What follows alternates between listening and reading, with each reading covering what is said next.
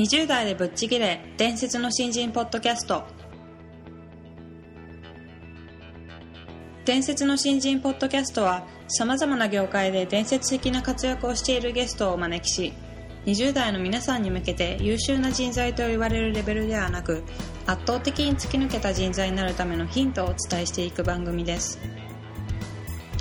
本気の20代に火をつける伝説の新人養成プロジェクトがお送りいたします。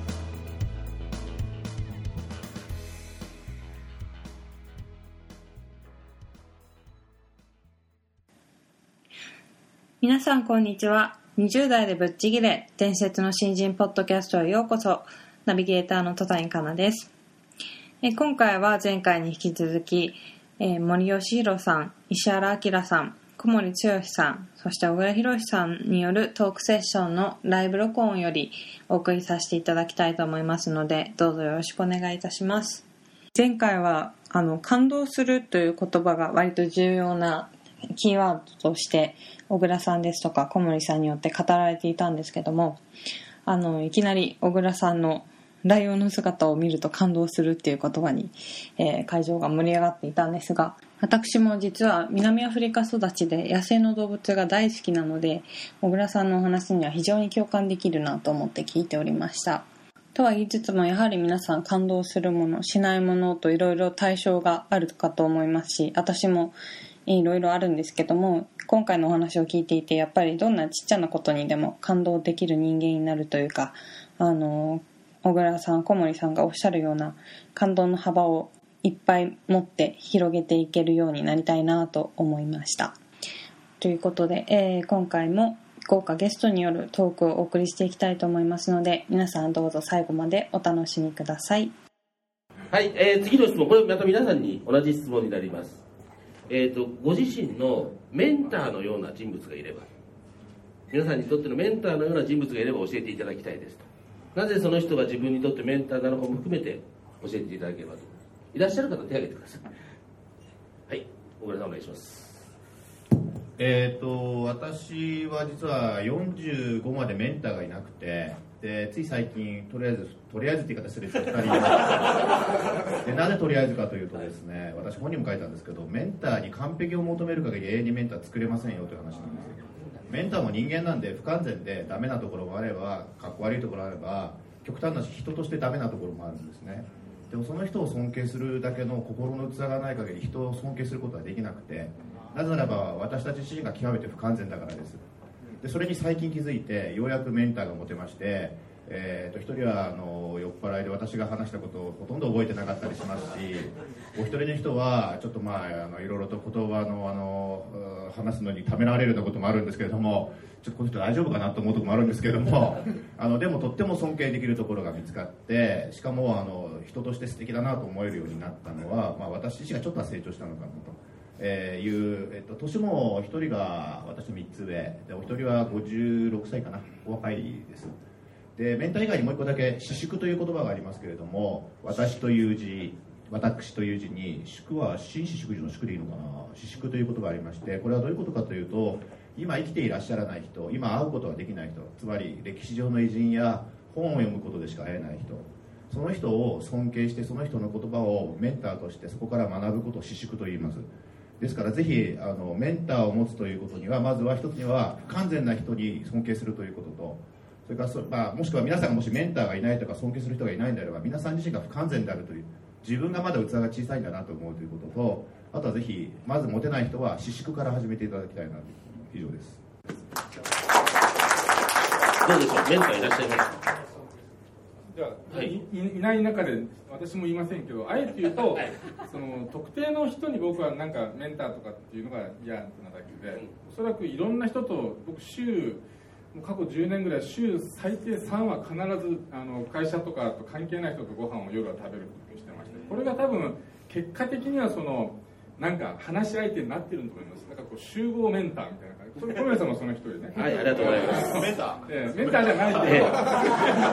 ンターじゃないけど、大変ですよ、メンター。すいません、調子に乗りました。終わります。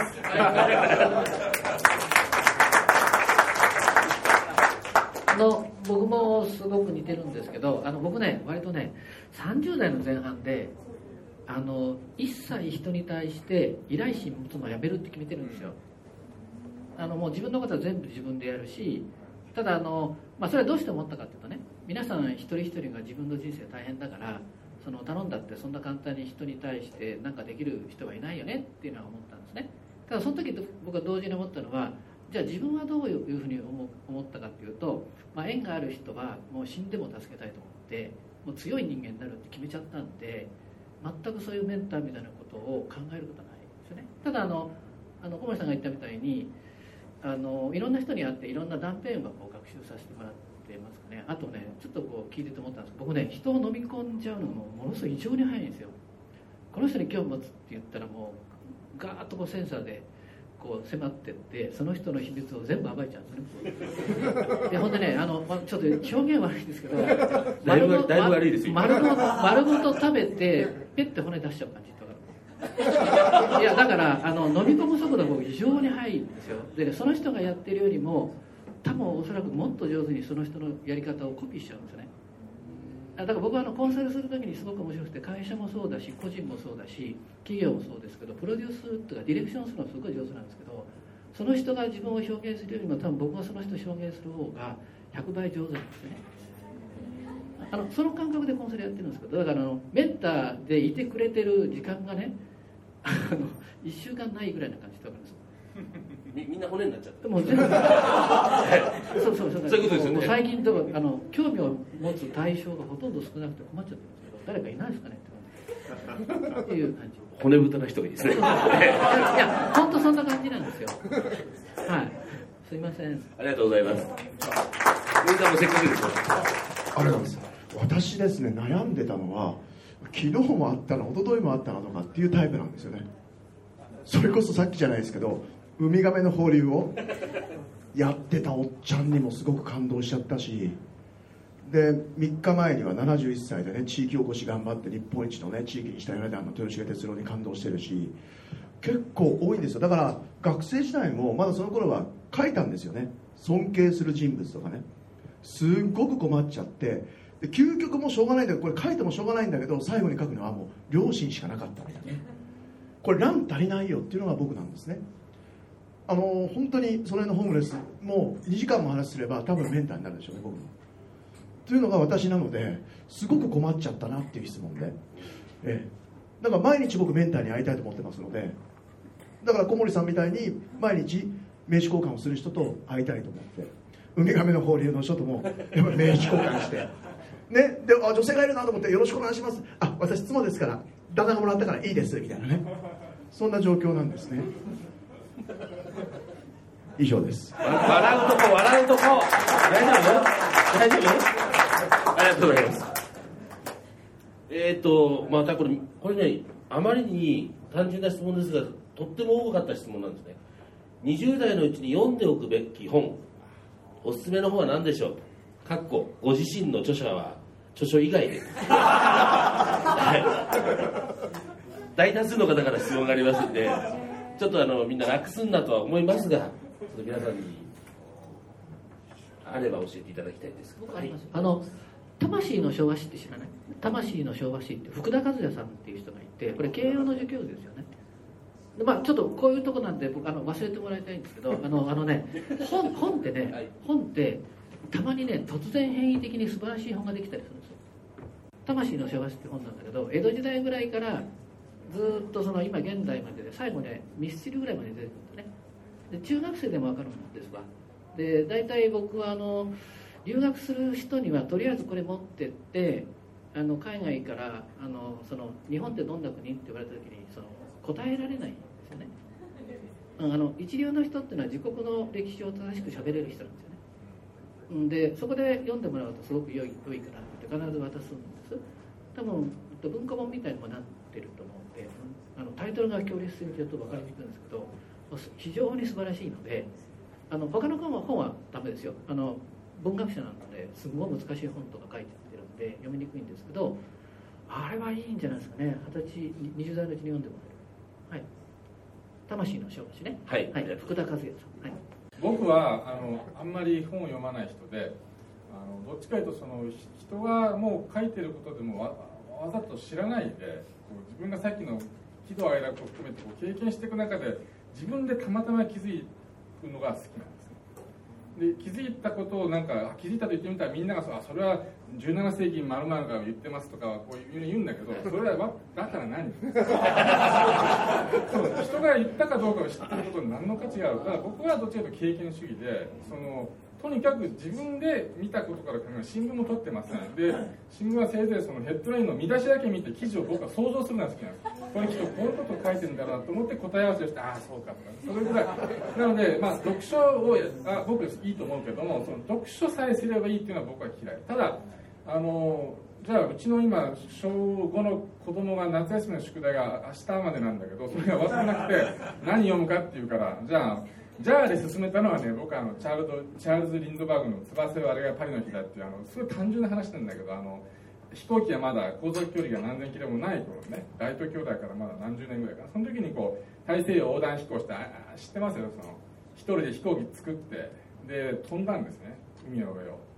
このこのストーリーは私やっぱ好きで高校の頃にこれは学校の授業サボって図書図書館で読んでこれはいいなと思ったのはあれでしたね。やっぱそういうこのなんかやっぱ人がやってないけども自分がいいと思ったことをこうなんかやり始めてそのまま行っちゃうっていうあの感じがですね僕はすごい好きで。だからそういう人がいたら読んでみてください。翼は映画にもなってるけどね古い映画に。はい。ありがとうございます。森さんいかがですか？はい。えー、と20代かどうかあれですけど本に本が好きになったきっかけになった本ですね。沢木幸太郎の「テロルの決算」っていう。読んだことあります？テロルの決算っていう本。テロル。テロルの決算、うん、テロルの決算。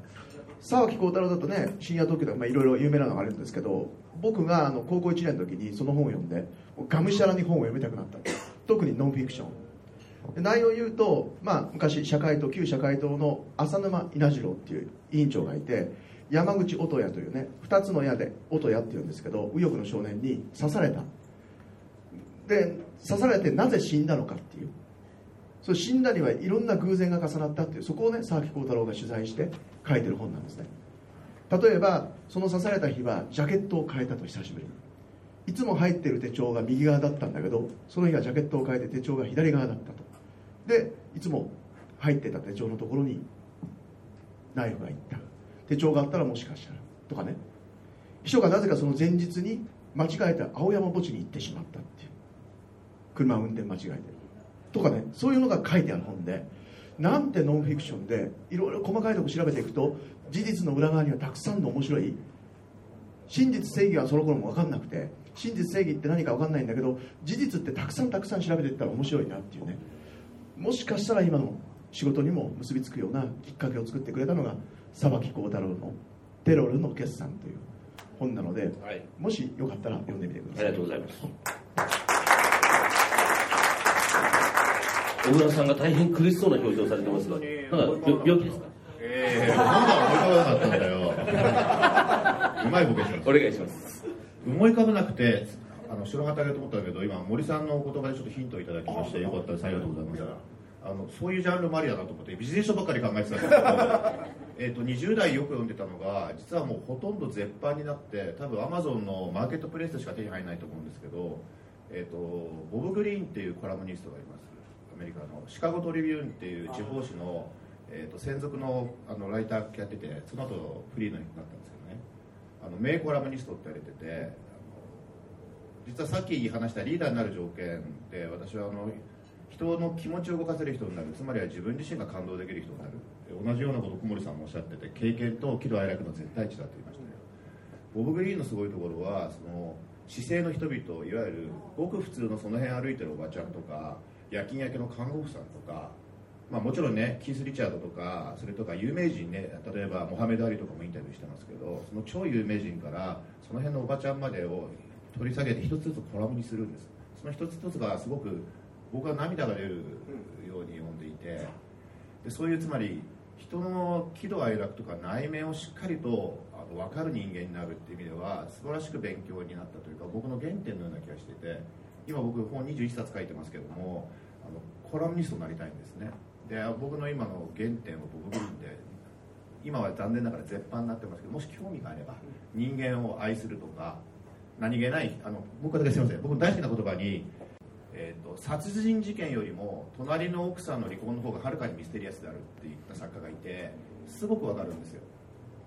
だから僕は実は政治家だとか世の中を動かすこと全然興味なくて目の前の一人の切実な悩みとかちょっとした離婚話とかはるかに興味があってそこに僕は世界があると思ってます。宇宙があると思ってるんで、まあ、僕はそういうタイプなんで、まあ、興味があれば読んでみてください、はい。ありがとうございます。石原さんなんか話したいことあのね絶対小説読むべきですよ。あのなんか最近若い人ってさビジネス書ばっかり読むでしょ？あのビジネスもの語彙ボキャブラリーの数と小説だとね圧倒的に小説の方が多いんですよ。ねで日本語っていうのは形容詞が世界で一番多くてねあの雪がしんしんとなんていうのはもうないわけですよ。でそういうことのこう機微が分かんないと大人になってもすごい面倒くさい大人になるもんね。だからやっぱそういうところでこう深いところに入っとかないと多分ダメなので、まあ、入りやすかったら歴史小説ですけどね。でも本当に本当の意味で小説いっぱい読まないと厳しいんじゃないですかね、どうどうですか？と思いますね、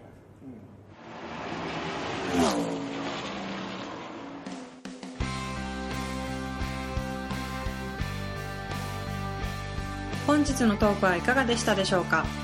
伝説の新人養成プロジェクトのホームページおよびに Facebook ページでは新人時代を誰よりも早く駆け抜けるためのヒントや講座情報など日々更新していますのでぜひ一度ご覧ください。検索キーワードは伝説の新人です。また集英社より出版されている伝説の新人20代でチャンスをつかみ突き抜ける人の10の違いでは20代のうちから身につけておくべき習慣について分かりやすく解説していますぜひ皆さんも突き抜けるための思考や行動習慣を新人時代の今にこそ自分のものにしていってくださいこの番組は伝説の新人養成プロジェクトの提供でお送りしました。